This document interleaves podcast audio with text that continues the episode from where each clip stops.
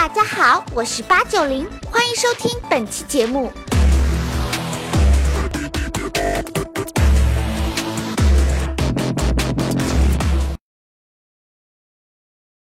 世界如此喧嚣，真相何其稀少。大家好，我是八九零，欢迎再一次来到吴晓波频道。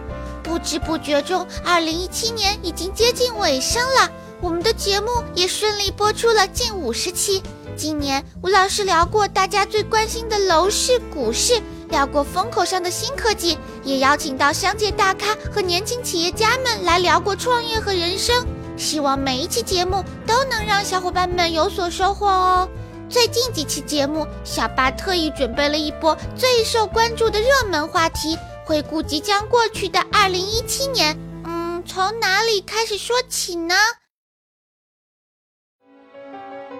二零一七年可谓是人工智能大爆发的一年。经过几年的发展，人工智能已经从实验室逐步走向产业化，而全球科技企业更是纷纷布局。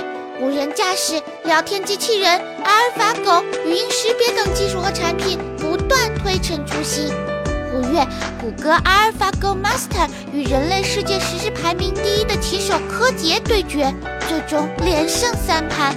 短短四十天的时间后，新一代阿尔法狗 Zero 就以一百比零的成绩完胜了前代版本。七月，百度 AI 开发者大会上，百度 CEO 李彦宏通过视频直播展示了一段自己乘坐公司研发的无人驾驶汽车的情景，引发网友热议。十月，阿里宣布投资千亿成立达摩院，在全球各地建立实验室，启动人工智能领域争夺战计划。吴晓波频道也邀请到李开复博士等多位嘉宾，对风口上的人工智能展开了讨论。其实你是到了零九年以后就开始做创新工厂嘛，嗯，就扶持中国年轻人的创业。那么为什么这两年突然又把注意力重新回到？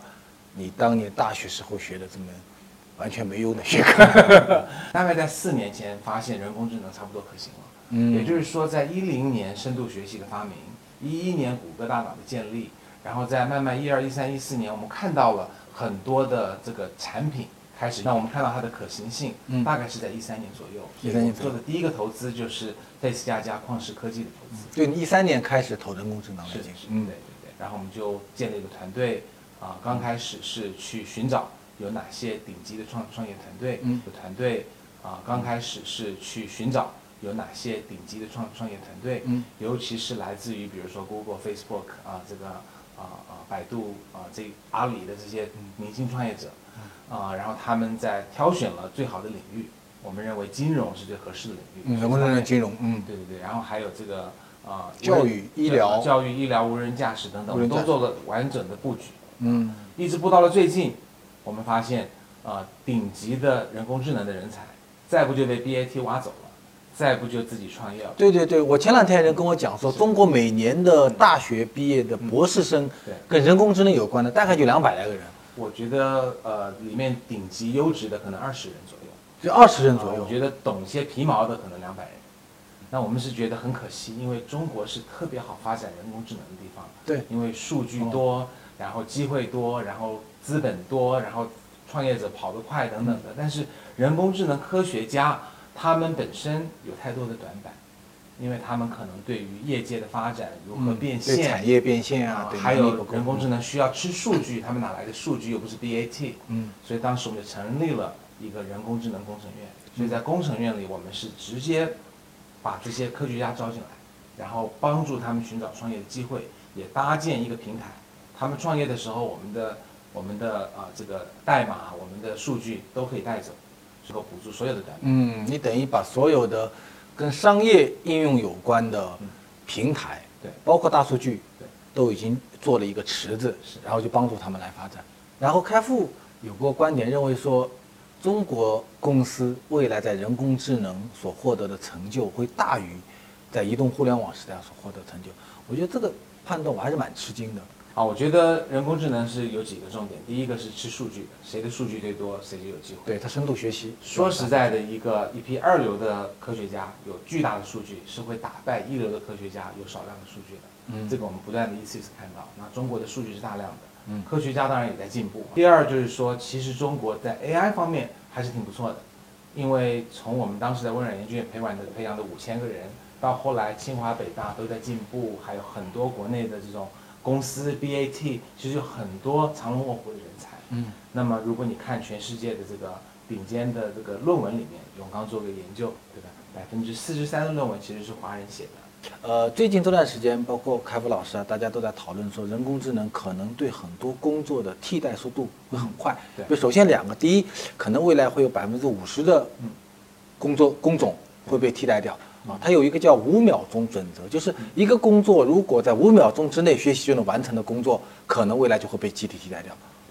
第二呢，就是它的速度会很快对。那么，那么你认为说，比如说你刚才讲到的像金融啊、医疗啊、教育啊这些，大家都认为比较大的跟人工智能有关的风口的话，你认为速度快到怎么一个地步？呃，对，我先来描述一下人工智能在什么情况下是可以工作的非常好。对的，第一个呢，我们有特别大量的数据，然后在某一个专一的领域里面，嗯。有可以客观判断的标注，让他来学习。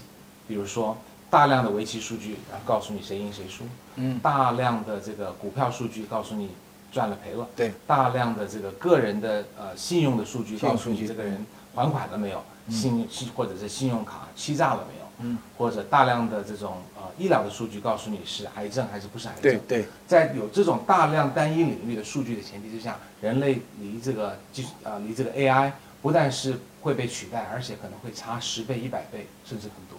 嗯对，比如说我们投资的一个放贷的工具，它是完全 AI 决定借不借钱给你，嗯它这样一个月可以借出一百五十万单，嗯。就是说已经超过了任何银行。那还有我们投资的 Face 加加、旷视科技，嗯，它可以同时识别三百万张脸，那人最多认识三千个人就不错了。这些工作不只是低端的工作或者所谓的初级白领工作，像比如说这个，就像看胸片、看这个呃呃核磁共振这些放射科的医生，他们十年之内都会被取代。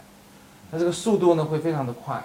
啊、首先一定是以大数据能立即创造价值、赚钱或者省钱的领域，嗯那这个就是金融领域金融是最快的，所以是啊、银行、保险、投资等等。再下面医疗了，医疗可能有一些数据打通的时间，但是啊、我们如果人脸识别都超过人了，那癌症的这种呃病理切片呐、MRI 的识别肯定要超过人的。嗯，那当然还有互联网领域了，互联网领域的数字是天然形成而且自然标注的。对我们每天都在帮淘宝标注数据嘛，你每次购买就是一次标注。对的，你的美图每一次拍一张自拍，存了就是说美的好，不存就是美的不好，对的这都在学习。对的，啊，所以互联网是自然的，自己会最先。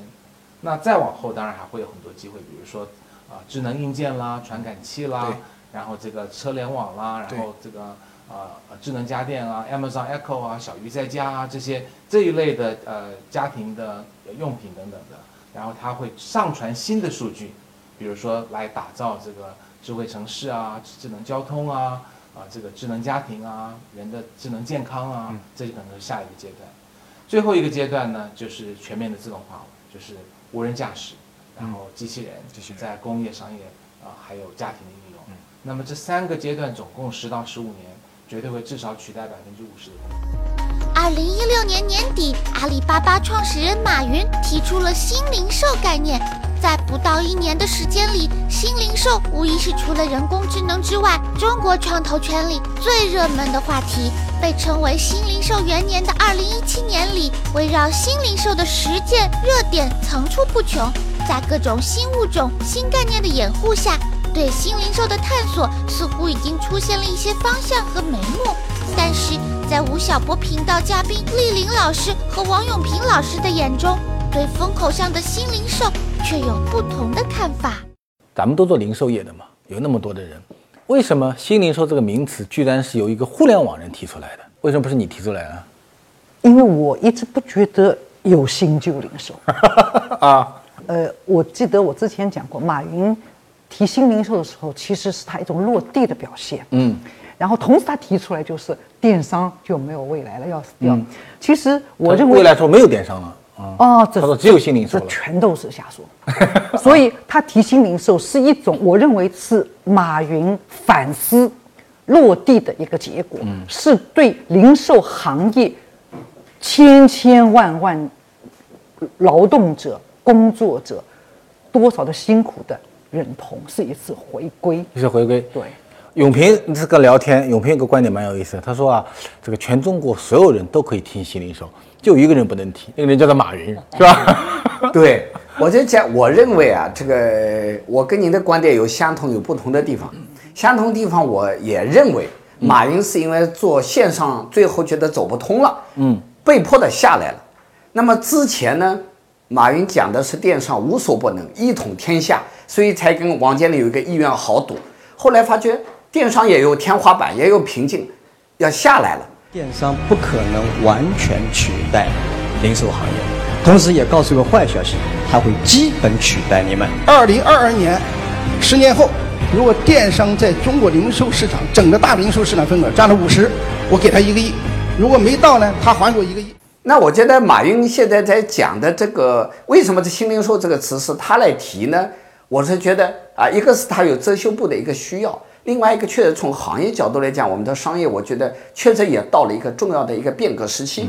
那我觉得新零售这个概念的提出本身啊，不应该有这么大争议。之前我没有预料到这么大的争议，我琢磨就是因为是马云提，而不是别人提。很多人是逢马必反，哎，觉得你反马云的理由，第一个，你过去干的事儿根本就不叫新零售，你是最传统的一个网上的义乌小商品市场，你自己干的不是东西，你你有你你你你有什么理由来讲新呢？你没有体会，你也没有这个资格。你觉得就是，如果马云不提新零售啊，你已经做咱们做了二十多年百货业了，到今天零售行业应该往哪个方向走？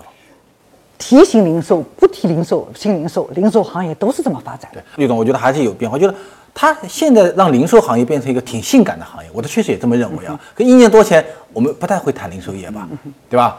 你看这一年来，连那个鸡毛小店都有人去说你们需不需要投资？那就就出现问题了，就是马云在去年十月份提出的是五星，嗯，可不是提了一个新，嗯，可五星之后呢，现在只剩下新零售了，另外四个呢，发觉确实难以创新，因为我说零售门槛低，嗯，它容易引起人们关注。你看现在什么大众创新、万众创业，最容易创的当然是零售业，因为它没门槛。但也没有因为也没有可能说今天的零售业跟您二十多年前做零售业的时候，第一越来越难了，第二整个格局也发生变化了，有没有这可能性？没有，永远都难，永远都不容易，永远都难。零售从几千年的发展，两千年发展不算两千一两千年发展的，零售都是难，永远都是开头容易，后面难。门槛低，进门很容易的，开个店真的很容易，维持这个店很容就很难。很多网红店，哎呀，开了多好多好，今天卖尿布的很好，明天那那很。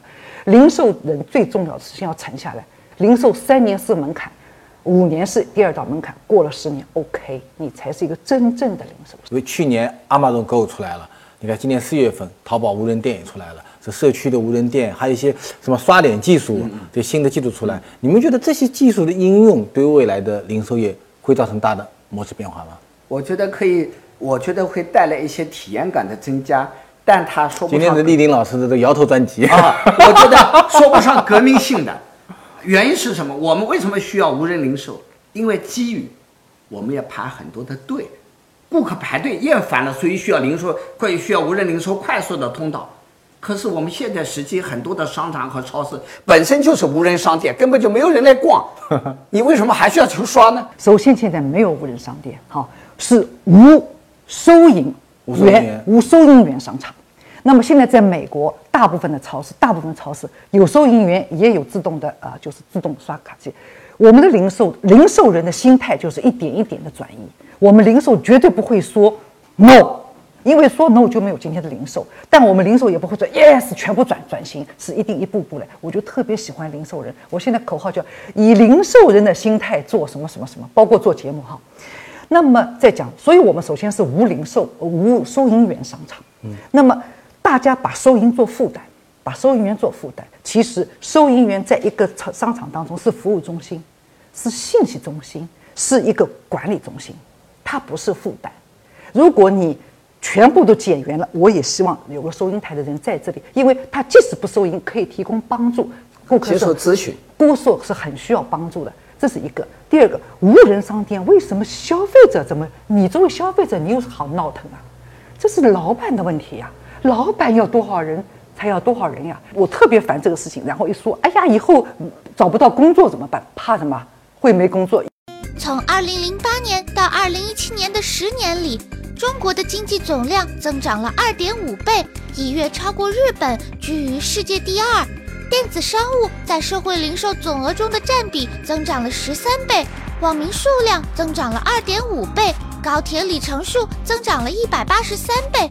城市化率提高了十二个百分点，中国的摩天大楼数量占到了全球总数的七成，中产阶级人口数量达到两亿，每年出境旅游人口增加了二点七倍。中国的消费者每年买走全球百分之七十的奢侈品，而他们的平均年龄只有三十九岁。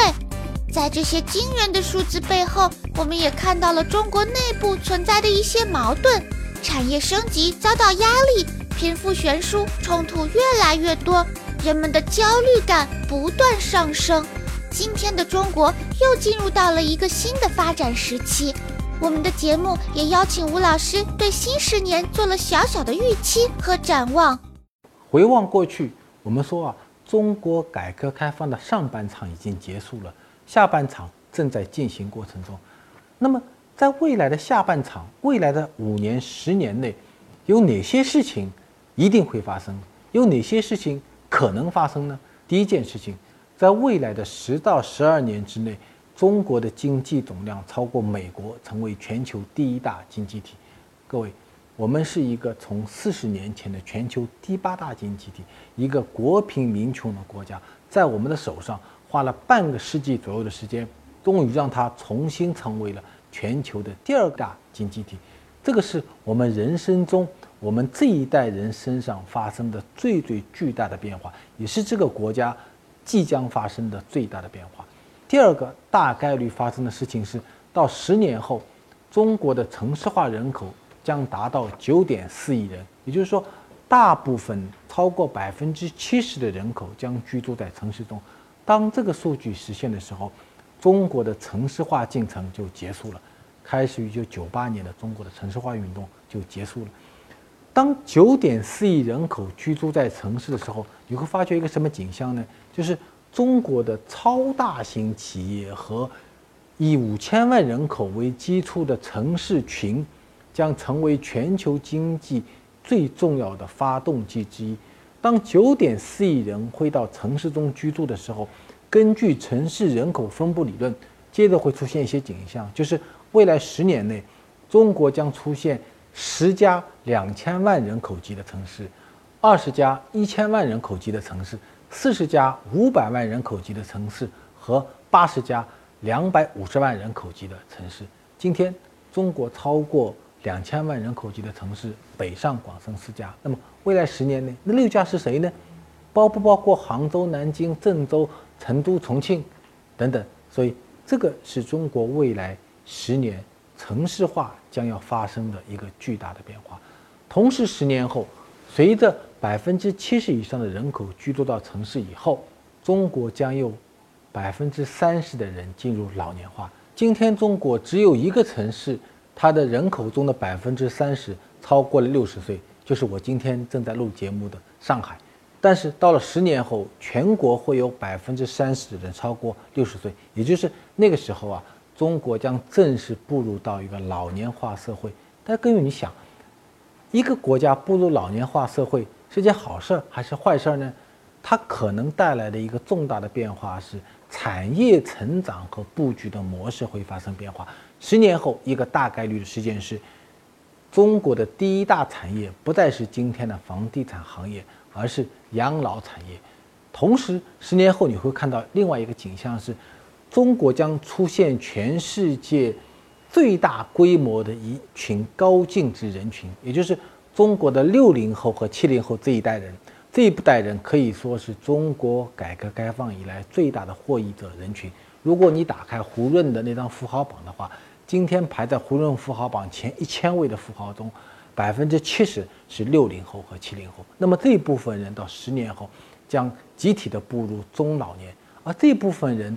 到那个时候，将成为全球商品消费最大的一个消费者群体。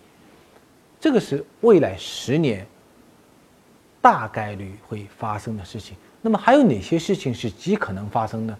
这些事情，我认为很多是技术变革所带来的新的窗口将被一一的打开。第一件事情，起点时刻即将来临。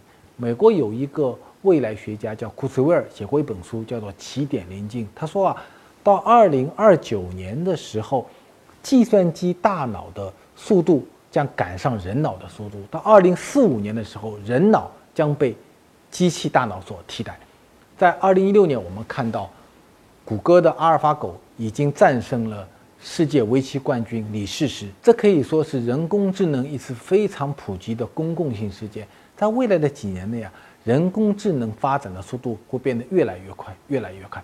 不久前，李开复博士写了一本书，他也曾经上过某小报频道的节目。他在书里说，未来的十年内啊，有可能百分之五十的劳动会被机器人所替代。